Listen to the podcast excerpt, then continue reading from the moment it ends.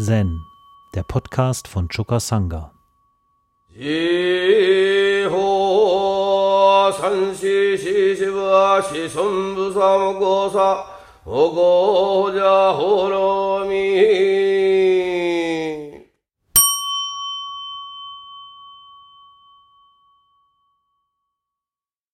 Im Shumon Katoshu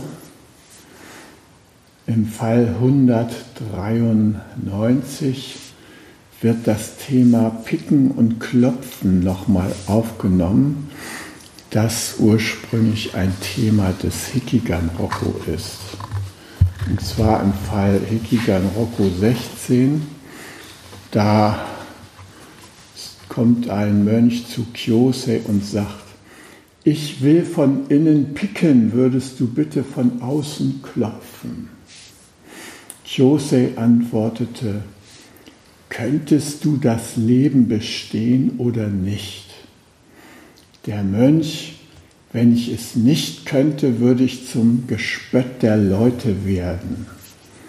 Jose bemerkte dazu, du bist auch so einer, der sich im Unkraut herumtreibt. Und anknüpfend an dieses Korn heißt es hier, äh, Nan-Ins picken und klopfen.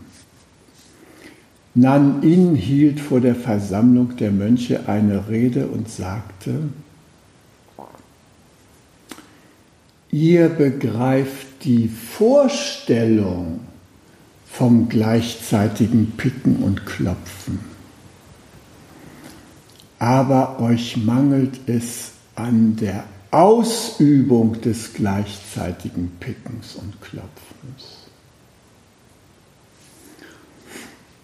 Ein Mönch kam nach vorn und fragte, was ist die Ausübung des gleichzeitigen Pickens und Klopfens?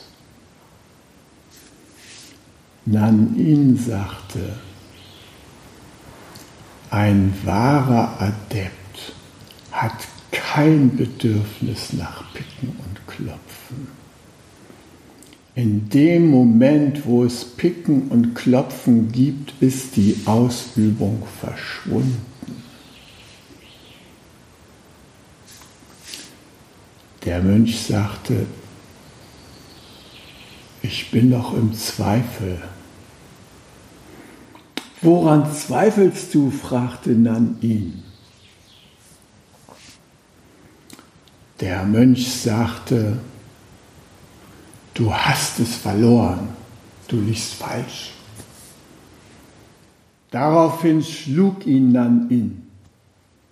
Der Mönch war nicht einverstanden. Daher jagte Nan ihn weg. Später ging der Mönch zu Umons Gemeinschaft, wo er dieses Gespräch erwähnte ein Mönch dort fragte, und hat Nanin seinen Stock in zwei gebrochen? Hierbei hatte der erste Mönch ein klares, tiefes Erwachen. Sag mir, wo liegt darin die Bedeutung? Der Mönch ging zurück, um Nanin zu besuchen. Aber da Nanin inzwischen verstorben war, wandte er sich stattdessen an Fuketsu Ensho. Sobald der Mönch ihm seine Aufwartung gemacht hatte, fragte Fuketsu, bist du nicht der Mönch, der vor einer Weile unseren verstorbenen Lehrer zum gleichzeitigen Picken und Klopfen befragt hat? Der Mönch sagte, ja. Fuketsu fragte, und wie war damals dein Verständnis? Der Mönch erwiderte, zu jener Zeit war es, als ob ich in von einer Lampe ausgesandtem Licht gehen würde. Fuketsu sagte, du hast verstanden.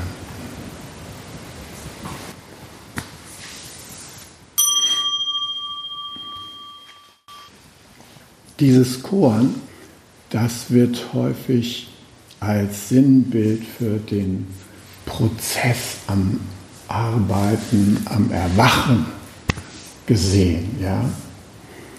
Der Meister und der Schüler, die sind in einem intensiven Kontakt und der Meister versucht, seinen Einfluss auszuüben, um das Erwachen des Schülers zu fördern, damit er irgendwann mal aus der Ego-Schale rauskommt und zu seinem wahren Wesen erwacht.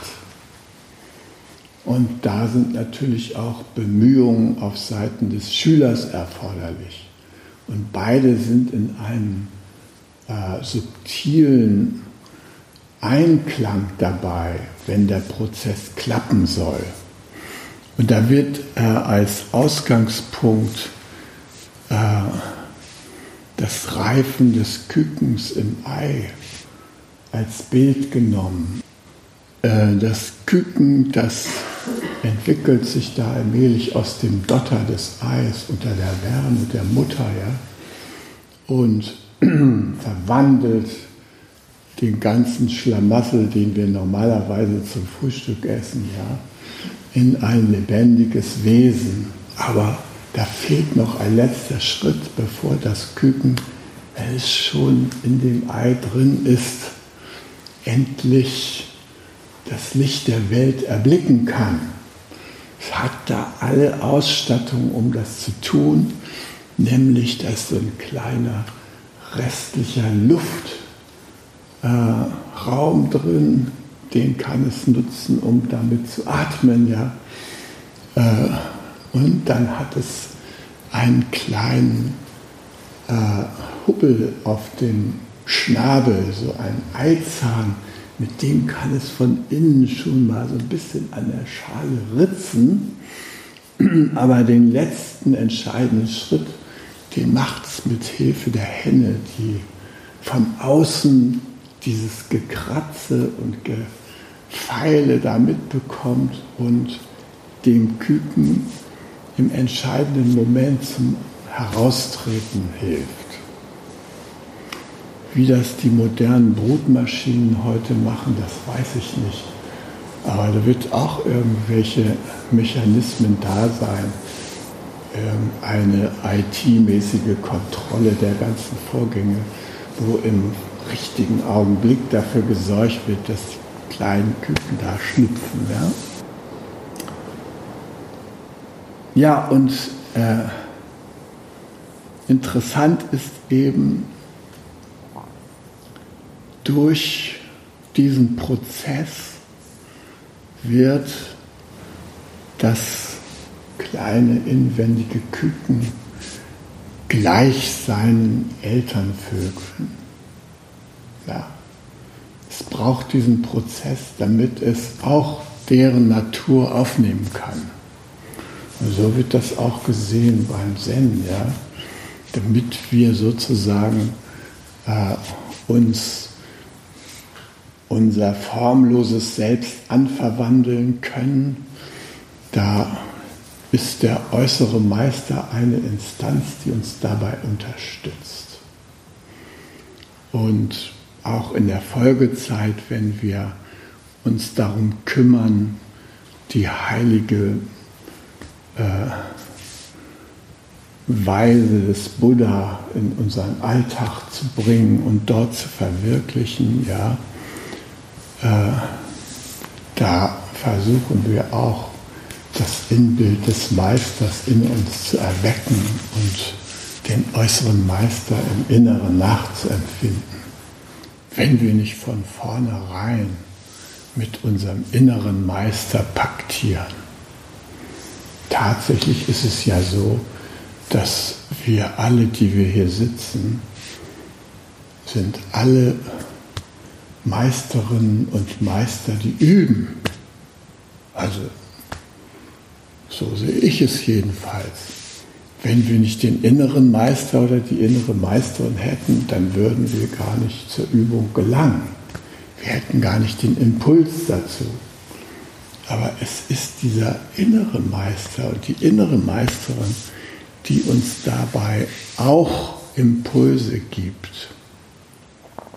Ich habe schon öfter erwähnt, dass unser Roshi äh, ein Schüler von äh, Shinichi Hoseki Hisamatsu war.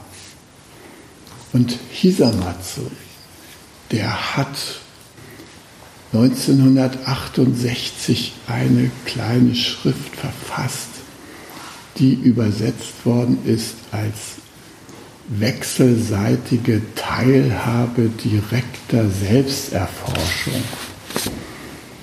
Also die Schrift heißt auf Japanisch Sogo Sankyo. Irgendwie ein bisschen prägnanter als wechselseitige Teilhabe direkter Selbsterforschung. Äh, aber das ist damit halt gemeint, ja. Das heißt, der Yamatsu hat sich sehr stark damit beschäftigt, dass das formlose Selbst, dass das in einem kollektiven Prozess verwirklicht wird, in einem Gruppenprozess. Äh, natürlich gibt es auch sozusagen das Team Meister und Schüler, aber er sagt, äh, Meister und Schüler ja, das ist eine Möglichkeit, aber es ist beileibe nicht die einzige Möglichkeit. Und er ist auch in Deutschland gewesen und in Europa und auch in den USA. Und da wurde Hisamatsu immer angesprochen. Ähm, ja, wir haben ja hier keine japanischen Zen-Meister. Wie sollen wir uns denn hier in der Richtung des formlosen Selbst, der wahren Buddha-Natur hier entwickeln, wenn wir da gar keine Anleitung haben. Da hat der Hisamatsu sie beruhigt und hat gesagt, das ist kein Problem. Ihr könntet in die direkte Selbsterforschung gehen unter wechselseitiger Teilhabe.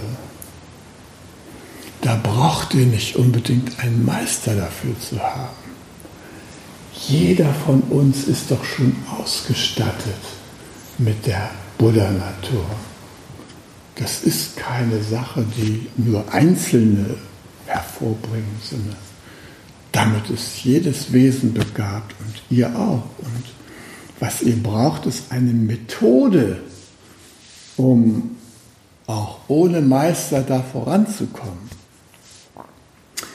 Und er hatte diese Methode begründet in der FAS-Vorgehensweise. FAS, das ist ein ähm, Abkürzung für Formless Self, All Humankind Super, Suprahistorical History. Also drei Elemente spielen dabei eine große Rolle. Das formlose Selbst, ja, die gesamte Menschheit und die Geschichte im Sinne von die übliche Geschichte überschreiten. Die übliche Geschichte ist nämlich eine ewige Gewinner-Verlierer-Geschichte ja, wo sich die Menschen um Macht und Einfluss und alles Mögliche kloppen. Die hinterlässt eine Spur, mit der wir uns auch in unserer Zeit wieder auseinandersetzen. Trump, ne, America First, setzt da jetzt mal wieder neue Akzente. Der sagt nicht all humankind. All humankind sagt der Buddhismus, Buddha. Zen. Wir haben dieses Vorbild, dass die gesamte Menschheit zum Erwachen fähig ist und erwachen kann. Und das ist unser Optimismus, wenn wir uns auf diesen Weg machen. Also, darkness self, all humankind, suprahistorical history, FAS abgekürzt. Und dann gibt es natürlich eine Gesellschaft dafür, die FAS Society. Die hat Hisamatsu damals gegründet und zwar 1944, mitten im Zweiten Weltkrieg. Hisamatsu ist äh, 1889 geboren. Unser Roshi ist 1915 geboren. Unser Roshi hat an der Hanasono-Universität Buddhismus studiert und Religionswissenschaften, aber das hat ihn irgendwie nicht angetickt, ja. Angetickt. Er wurde so auf die Schiene gesetzt. Er hatte gar keine großartige Wahl. Seine Eltern haben das für ihn entschieden, dass er Mönch wird und so und dann studiert und so weiter. Ja. Ähm, sein Vater hat ihm ja hier diesen Hosso geschnitzt. Ne? Der hatte sozusagen für seinen Sohn schon den Marschallstab im Tornister, wenn man so will. Ja, der hat ihn schon als künftigen Zen-Meister gesehen. Aber der Roshi, der hatte da gar keine große Lust, buddhistische Religionswissenschaft zu studieren. Ne? Aber da gab es diesen Hisamatsu. Der lebte wie ein Mönch, obwohl er Professor an der Kyoto-Universität, der Philosophischen Fakultät war. Und Hisamatsu war ähnlich wie Nishitani Keiji, Schüler von Kitaro Nishida. Kitaro Nishida ist 1945 gestorben und war der berühmteste neuzeitliche Philosoph Japans. Und die ganze Philosophie Nishidas war auch vom Zen inspiriert. Und der berühmte Suzuki Daisetsu war ein Schüler von Nishida, aber als Nishida noch Grundschullehrer war und nicht Philosophieprofessor. Immerhin hat er auch schon unterrichtet. Und da hat er den Suzuki Daisetsu als Schüler gehabt. Und der hat schon sehr viel davon aufgenommen und ist ja dann in den Westen gegangen nach der großen äh, Tagung, dem großen Kongress in Philadelphia 1890, wo alle spirituellen Richtungen der Welt mal versammelt wurden. Da hat er seinen Roshi begleitet und ist dann im Westen geblieben.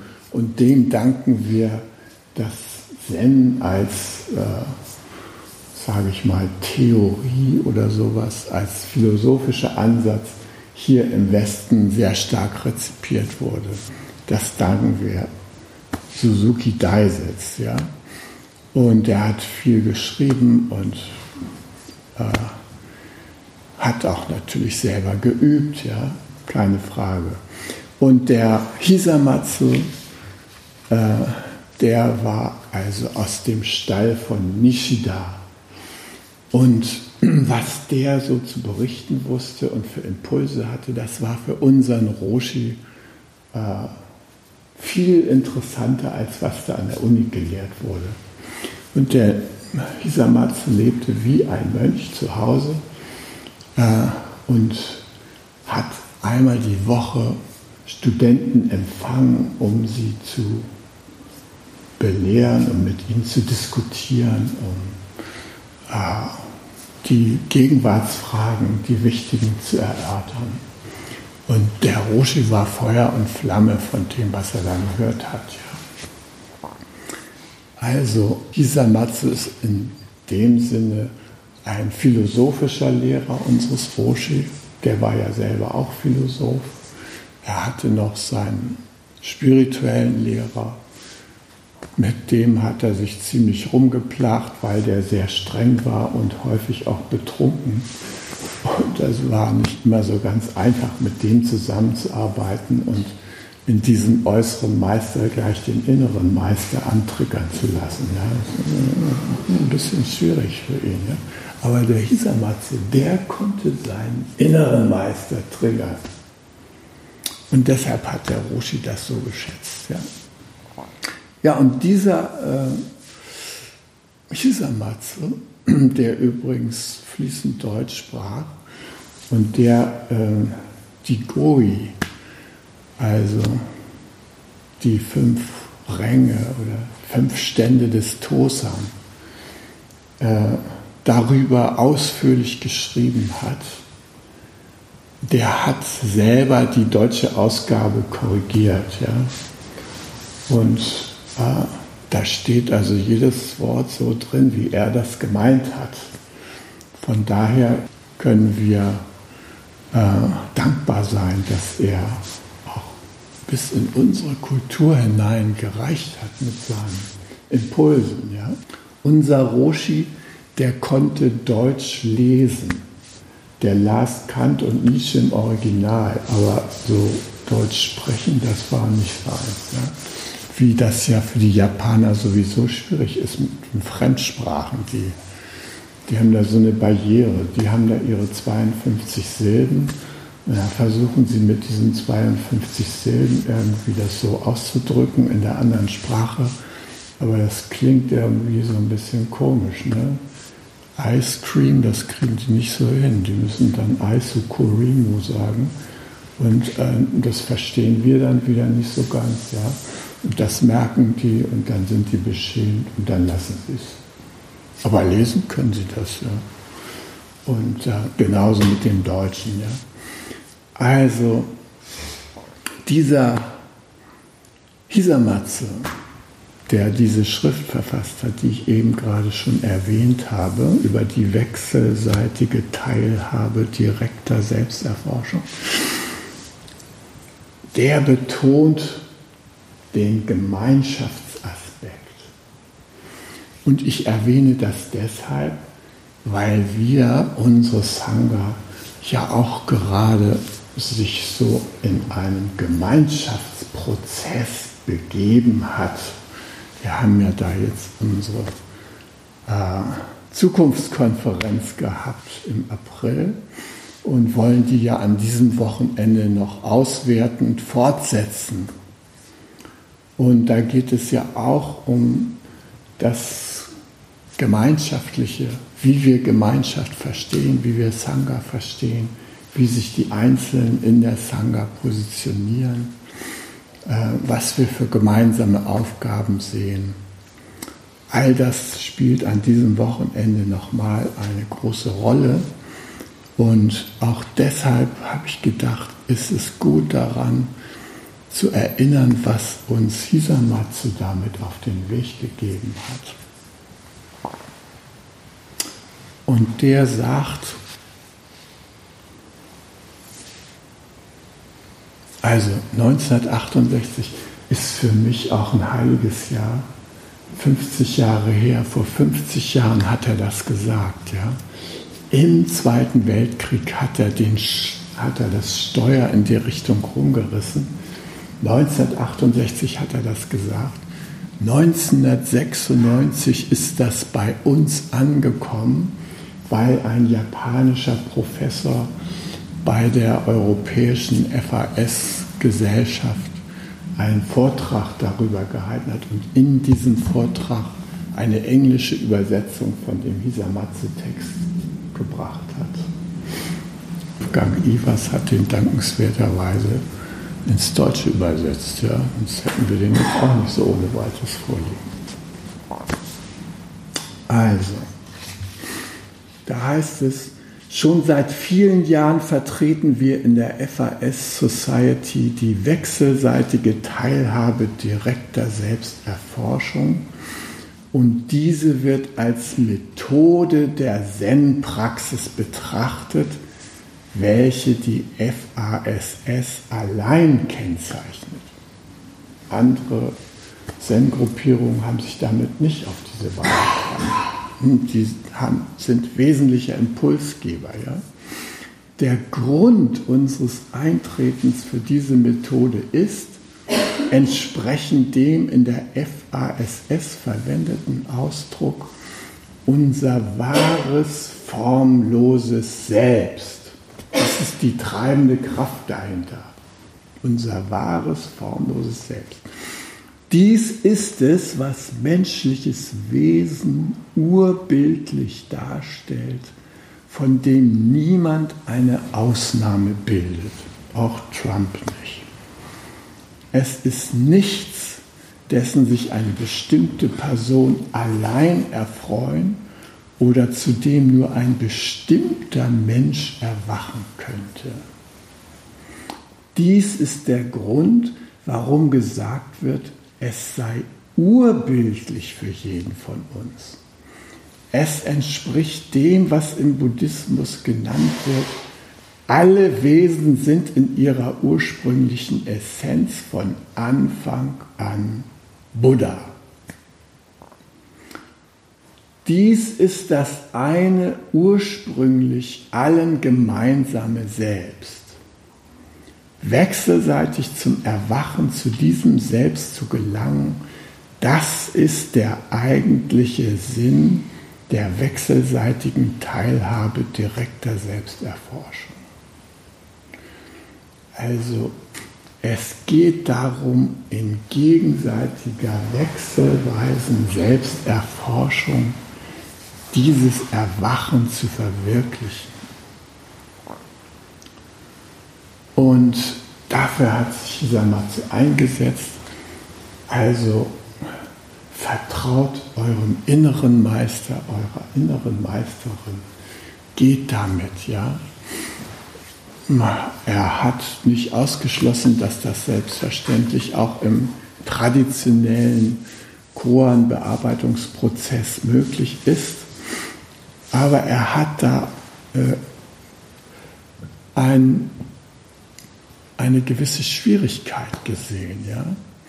nämlich nehmen die einzelnen Mitglieder einer Gruppe oder das einzelne Individuum, nimmt das äh, das gemeinsame äh, werden zum wahren formlosen Selbst aller an jedem Ort und zu jeder Zeit wahr? Oder verengen wir uns, dass wir sagen, nee, wir müssen da erst den und den sehen und so weiter. Wir sehen, dass die Menschen, äh, die heute suchen, ja, die gehen herum von Meister zu Meister und so weiter, ja. In eurem Falle glücklicherweise nicht so häufig, aber doch auch, ja.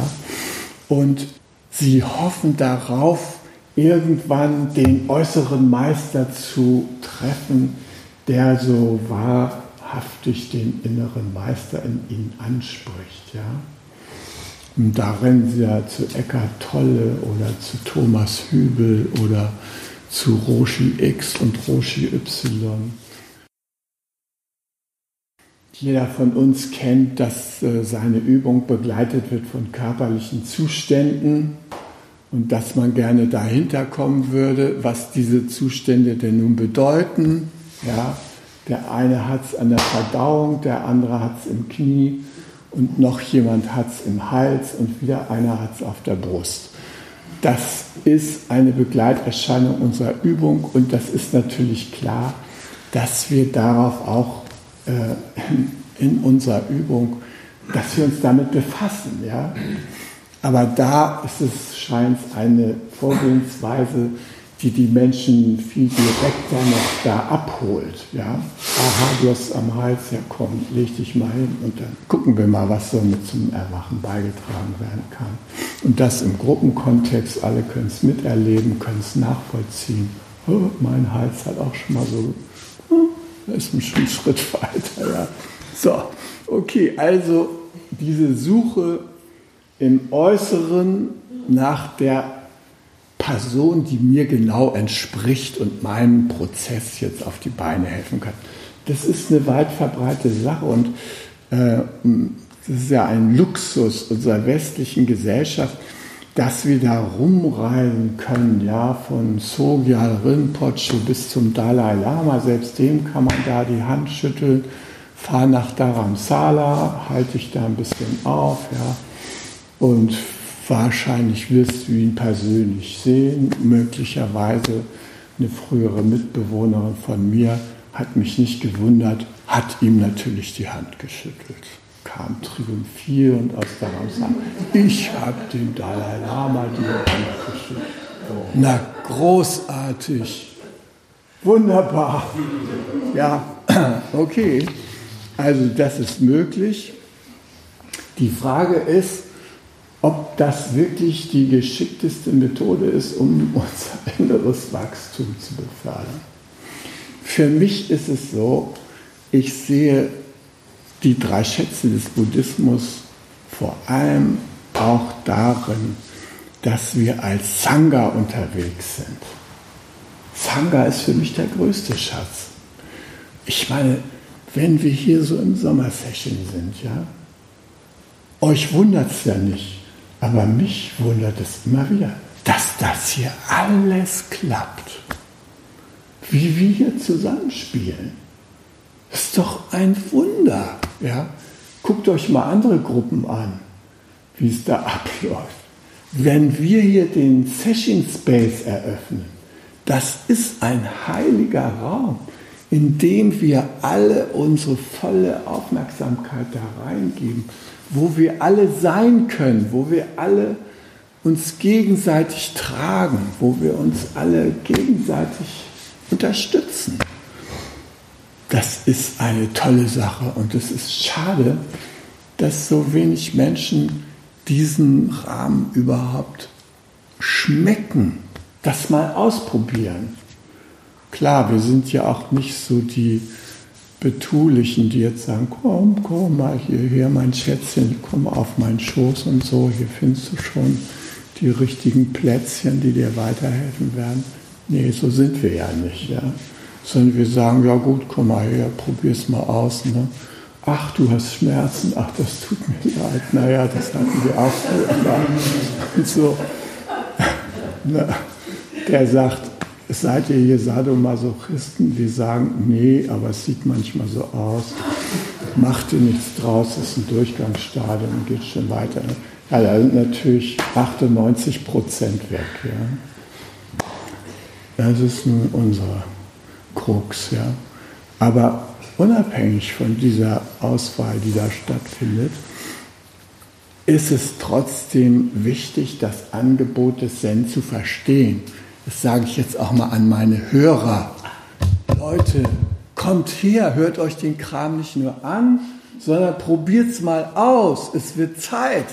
Wir können das gebrauchen, das kollektive Erwachen. Und wenn du mitmachst in unserer Sangha oder wie auch immer, du musst hier keine Gehirnwäsche über dich ergehen lassen. Du musst nur offen sein, deiner wahren Natur zu begegnen. Also Hisamatsu sagt, sein Meister außerhalb seiner selbst zu setzen, bringt verschiedene Übel und Fehler mit sich. Also wenn man den Meister da draußen sieht, egal wie man ihn nennt, Eckart Tolle, Übel handelte, dass du ihn im Außen setzt, das ist gefährlich. Er sagt, wie man im Zen spricht von Erforschung seiner eigenen Substanz, so sollte eine Aufgabe zum Beispiel nicht etwas von außen auferlegtes sein. Sie sollte aus dem eigenen Inneren erwachsen. Die letzten Tiefen des Inneren sollten das wahre, formlose Selbst sein. Aber wenn, wie es wohl meist der Fall ist, ein äußerer Meister einem Übenden ein Koan gibt, wird dieser etwas von dem Übenden, wird dieses oder dieser Koan etwas von dem Übenden getrenntes bleiben. Das ist seine Befürchtung. Ja? Deshalb ist ihm dieser kollektive Aufbruch so wichtig, weil äh, da wird einem ein Koran gegeben, gib mir mal Koran, kriege ich jetzt mal eins, ich habe jetzt hier schon ein paar Runden gesessen, wie wäre es denn? Du kriegst nicht gleich ein Koran. Warum nicht? Weil wir sicherstellen wollen, dass dein innerer Meister schon empfänglich genug dafür ist. Denn wenn das so eine äußere Sache bleibt, dann kannst du da darauf rumkauen, so viel du willst. Das bringt keinen Prozess in Gange. Ja? Wir brauchen die Kooperation mit der inneren Meisterin, mit dem inneren Meister. Das ist das ganze Korn da. Vergebene Liebesmühe. Ja? Und ihr merkt es ja, ihr merkt es ja, wie euer innerer Meister anspringt. Entweder er springt an, dann ist das Korn produktiv, dann merkt ihr, wie das in euch lebt, dann merkt ihr auch den Prozess der Veränderung. Oder ihr sagt, tut mir leid, ich komme hier nicht weiter. Und deshalb ist in unser Sangha oder für mich als Lehrer auch immer das Lebenskoran so wichtig. Deshalb spreche ich das immer als erstes an. Na, eure Lebenskoran. Habt ihr eure Kinder schon gesegnet? Habt ihr euch schon mit euren Eltern versöhnt? Habt ihr euch schon mit euch selbst versöhnt? Ja, wie guckt ihr euch selber an? Hm? Vergleicht ihr euch noch? Oder seid ihr schon mit eurer Einzigartigkeit im Bunde? Das ist doch die Frage. Ja? Also, Lebenskorn weil die Lebenskorns, die bringen von sich selbst aus diesen inneren Anteil zum Schwingen. Die sind sozusagen Ausdruck des, verinnerlicht, des verinnerlichten formlosen Selbst. Deshalb sind die so wichtig. Ja? Und deshalb bringen die auch was im Prozess des gegenseitigen Erwachens, ja? des gegenseitigen Erwachens. Weil Nämlich, das höre ich immer wieder, ich bringe manchmal irgendeine Sache von irgendeinem Lebenskorn in ein Teeshow und hinterher sind da viele, die zu mir sagen, du hast genau mein Thema angesprochen. Genau mein Thema. Wie weißt du das? Ja, weil es nicht nur dein Thema ist, mein lieber Schatz, sondern das ist unser Thema. Ja, und du bist der Kanal für dieses Thema. Aber es ist unser Thema, es geht uns alle an, es berührt uns alle. Und deshalb kommt dir das so bekannt vor, wenn das im T-Show thematisiert wird, ja. Lebenskoans sind besonders wichtig, ja, weil wir da die tatsächlichen Lebensfragen aufgreifen, die aus einem Feld stammen, dem wir alle angehören. Wir können uns dem gar nicht entziehen, ja. Das berührt uns einfach alle auf irgendeine Weise. Was mir wichtig ist, ist, dass wir unsere Sangha als Gruppenwesen verstehen. Äh, das Gruppenwesen ist eine Sache, die mir besonders am Herzen liegt. Ich habe ja immer solche Ausbildungsgruppen, ja, sei es nun GFK-Ausbildungsgruppen, Mediationsausbildungsgruppen. Und da kommen äh, 15, 16 Leute zusammen, die kannten sich vorher nicht. Und dann arbeiten die zusammen und dann erzeugen die gemeinsam das Gruppenwesen. Eine nicht körperliche, aber wirksame Gestalt. Mit diesem Gruppenwesen ist das so ähnlich wie mit Mu. Mu ist sozusagen das Gruppenwesen des Universums. Ja? Und was das Interessante an so einem Gruppenwesen ist, das Gruppenwesen hat zum Beispiel auch Beweger.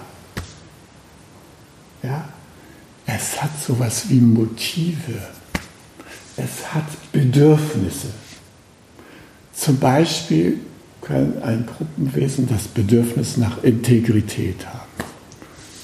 Es möchte, dass wirklich Worte und Taten übereinstimmen. Labertaschen nerven das Gruppenwesen, treten aber auf in so einer Gruppe. Ja? Was macht das Gruppenwesen, um sein Integritätsbedürfnis zu bestärken? Es greift sich ein, der sich zum Sprecher der Integrität macht und sagt, Schluss hier mit dem Rumgelabere, ich will endlich mal zum Wesentlichen kommen. die Person, die das ausspricht, denkt, das ist ein Impuls von ihr. Nein, du bist da ähnlich wie eine Marionette an den Fäden des Gruppenwesens. Das Gruppenwesen schickt dich ins Feld. Du dich selber natürlich auch. Du hast auch deine eigenen Impulse. Du hast ein starkes Ego. Das setzt auch Impulse. Die müssen nicht unbedingt zum Gruppenwesen passen. Ja? Aber das Gruppenwesen setzt auch Impulse. Und zu diesen Impulsen, von diesen Impulsen, da kannst du dich zum Kanal machen. Oder es macht dich zum Kanal. Das ist irgendwie was sehr Interessantes, ja. Das passiert. Ich beobachte es ja in allen möglichen Gruppen. Die Tragik ist, das Gruppenwesen ist unsichtbar. Man kann also auch nicht ohne weiteres sehen, dass nun die Bedürfnisse des Gruppenwesens sich erfüllen. Das kann man schlussendlich am äußeren Zustand der Gruppe erkennen. Ja? Wir hatten ja hier auf diesem Gelände eine wunderbare Permakulturgruppe, zehn Erwachsene, die schon jahrelang zusammengearbeitet hatten in Dortmund, ja, die als Gruppe hier in den Lebensgarten gekommen sind, um das erste Permakulturmodell Deutschlands so richtig nach vorne zu bringen. Die hatten Bill Mollison studiert drauf und runter. Die waren sich klar über das Zonensystem äh, der Permakultur, die energetischen Betrachtungen hier im Gelände, die Untersuchung der Pflanzengemeinschaften, all das ja, hatten die im Blick. Nur eins hatten sie nicht im Blick, das Gruppenwesen. Sie haben nicht gemerkt, wie die Verfassung des Gruppenwesens war. Einer von denen war der gleicheste unter den gleichen, weil er nämlich 120.000 Mark in das Projekt investiert hat, fühlte der eine besondere Verantwortung für den Verlauf des Projekts. Und das hatte die Konsequenz, dass er die übrigen Gruppenmitglieder mit einem Effektivitätsblick beurteilte. Da fielen ihm Leute auf, die sich da auf diesem Gelände der Muße ergingen, ja, statt anzupacken.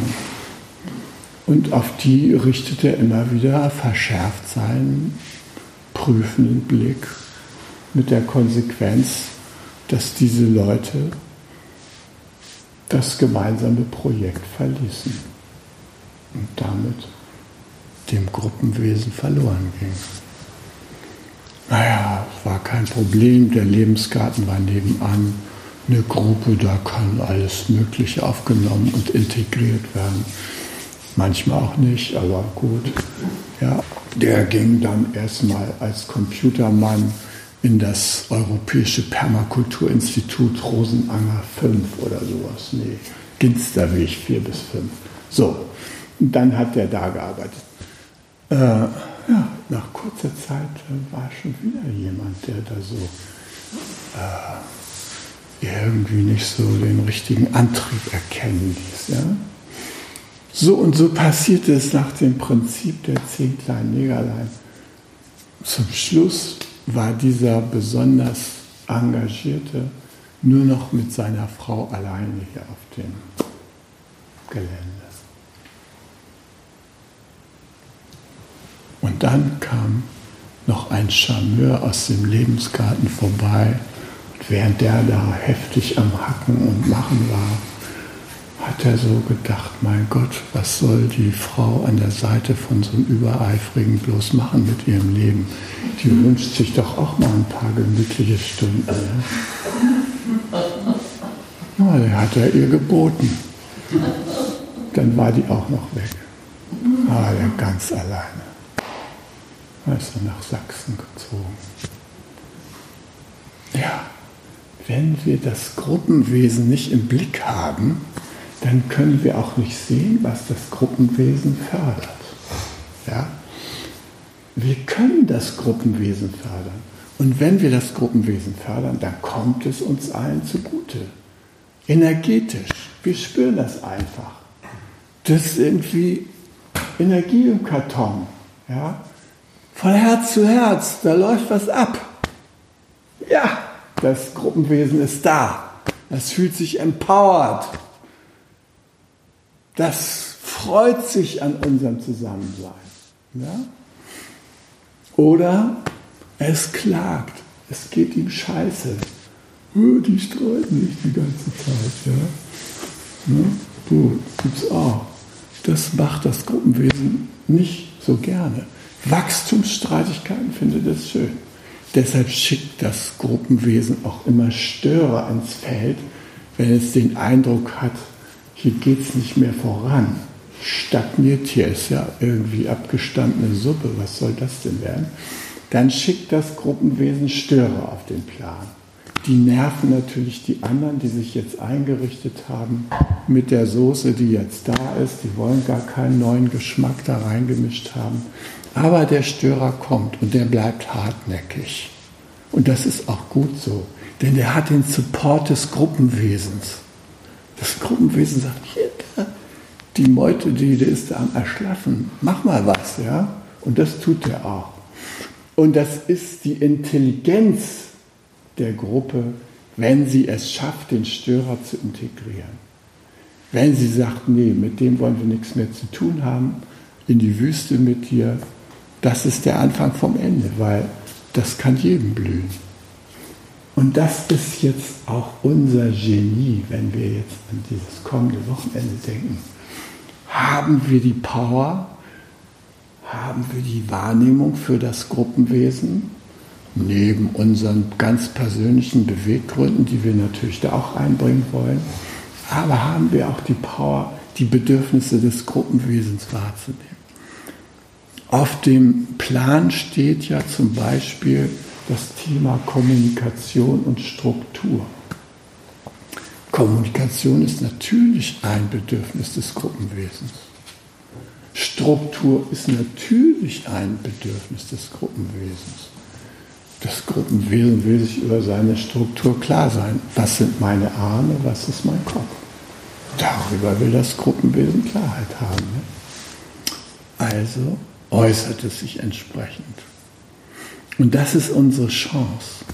Unsere Chance ist, dass wir im Rahmen unseres kollektiven Erwachensprozesses auch ein wunderbares Auge auf unser unsichtbares Gruppenwesen richten und das fördern. Das tun wir im Session die ganze Zeit. Unmerklich wächst es hier so vor sich hin. Ja? Wir sehen es ja nicht, aber wir spüren es. Wir spüren es so ähnlich wie Mu. Mu spürt man auch nur, das kann man nicht sehen. Das ist die Scheiße, ja. Wenn man das sehen könnte, die Leute wären ja sofort überzeugt. Aber nein, man kann es nur erfahren. Und das Erfahren ist halt nicht so einfach. Aber dabei unterstützen wir uns gegenseitig.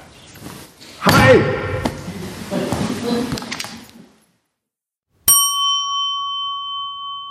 Zen, der Podcast, ist eine Produktion von Chokasanga e.V. in Kooperation mit dem Podcaststudio Paderborn.